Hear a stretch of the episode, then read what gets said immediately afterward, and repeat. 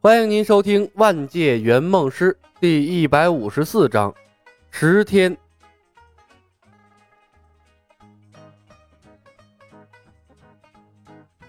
苏汤一脸的懵波。小白，你是不是太心急了？我刚背完骑士宣言，练了一晚上的武功，早上起来连牙都没刷。客户是安逸的，有着各种各样天真的想法。作为圆梦师。李牧的职责就是打破他们天真的想法，然后拖着他们向前跑。而且，在这场任务中，李牧是真的在跟时间赛跑。他不知道装睡的奥丁是怎么看待他教唆索尔的行为的，也不知道洛基的真实想法是什么，会不会和自己搞配合。他更不知道，头顶上不眠不休的偷窥狂会不会看不惯他的作风，要跟他作对。所以。李牧一刻也不敢掉以轻心，他甚至都没敢往死里得罪索尔。要知道，在别的世界，他从没照顾过主角的颜面。而且，普恩特镇里面的食物总有耗尽的一天，他不可能永远躲在画地为牢的保护中不出去。画地为牢虽然号称绝对防御，但说到底，这个技能就是个牢房，困人困己。所以。在这步步惊心的漫威世界，他必须努力向前跑，抢在所有人的前面完成任务。这是他转正圆梦师的关键一战，有条件要上，没有条件创造条件也要上。赌下一个任务会成功，那是懦夫的想法。邹哥，楼上是什么声音？李牧问道。索尔在背《孙子兵法》呀。苏汤不明所以。索尔，神二代出身比你好，比你还努力，你还有什么理由为自己找借口？李牧看了他一眼，激励道：“可是，苏汤想说他也在努力的练内功，话还没说完，已经被李牧打断了。苏汤，我知道你想说什么，可是别忘了你的梦想啊，以及和奥丁的赌约。头顶上是一个装睡的众神之王。”身边是一个可能随时觉醒的锤子主人，你没有多少时间好浪费的。说着，李牧从昨天采买的物资中间找到了一柄细长的骑士剑，又找到了一个黑色的眼罩，以及黑色的披风，一股脑的丢给了苏汤。苏哥，时间紧，任务急，关起门来练功是不行的，装备起来，我带你熟悉熟悉周围的环境，在这个镇子上刷刷你的存在感。装备，苏汤看着手上的眼罩和斗篷，以及那个华丽的长剑，羞耻之心骤起。小白，这样不好吧？我都二十四了，穿成这样上街。大哥，你漫威迷的身份是假的吧？李牧也是无奈了。美队都一百多岁了，黑寡妇也九十多了，那不都穿着紧身衣在大街上晃悠吗？那班纳也五十多岁了。变成绿巨人，穿个裤衩就上街，那事后也是毫不羞耻啊！你不给自己弄上一身标志性的装扮，谁他妈知道你是骑士啊？苏汤无语，默默转身回屋，戴上了眼罩，披上了斗篷，斜挎着长剑，面无表情地走了出来。油腻腻的头发，挺起的小肚腩，看不到一丝肌肉的完美身体，好一个猥琐版的骑士啊！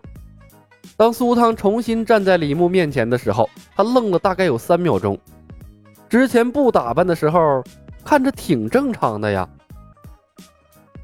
有那么一瞬间，李牧忽然明白了，为什么索尔招贤纳士的时候会选择简·福斯特三人，而忽略了苏汤这么一个大活人了。英俊的雷神，人家这是自始至终就没看上他呀。苏汤的骑士之路任重而道远呐，也许啊，应该答应雷神做他的帝师，说不定帮索尔登上阿斯加德的王位更容易一些。那样的话，让索尔找矮人重新打造一柄雷神之锤，送给苏汤也能完成任务啊。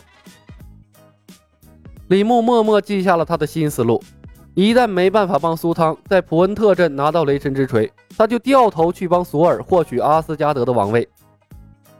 当然，不到万不得已，李牧是不会冒那个风险的。那意味着是和奥丁直接对上了。老苏，再自信一点就完美了。李牧迅速调整好了自己的情绪，他就像是看到了一个真正的超级英雄一般，笑着鼓励道：“挺胸，抬头，收腹。从现在开始，你就代表着正义和善良的骑士。走，我们出发。”小白，我的样子没问题。苏汤是一脸的错愕。苏哥，自信呢？李牧帮苏汤整理了一下衣领，谦卑、公正、勇敢、怜悯、荣誉、牺牲、灵魂、诚实，外貌并不重要，只要你坚持可贵的骑士精神，你就是真正的骑士。苏汤迟疑了片刻，点了点头。一切为了梦想。李牧握紧了拳头。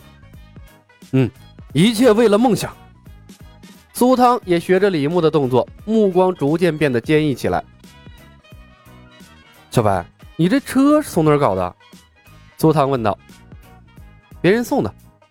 李牧发动了汽车，带苏汤游览普恩特镇。老苏，不要关心这些无关紧要的问题。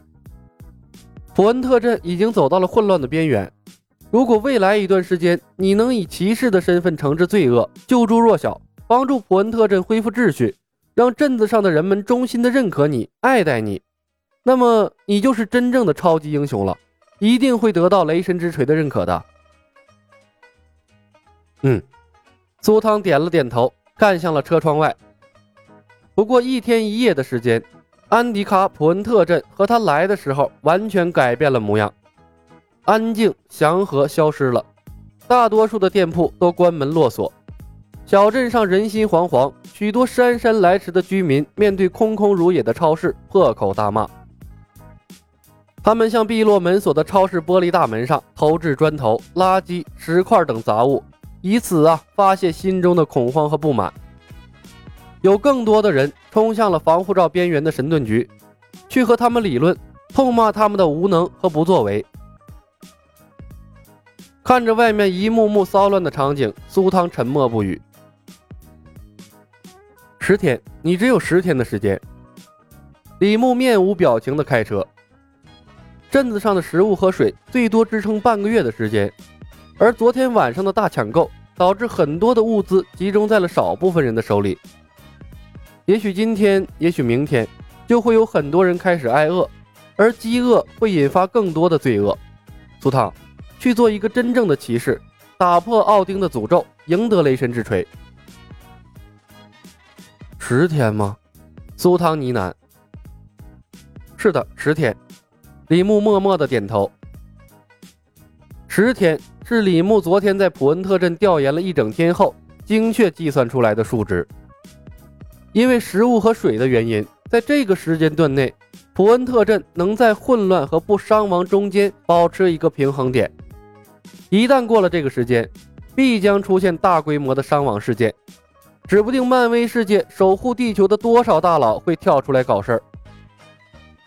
而且过了这个时间，什么骑士、救世主那都培养不出来了。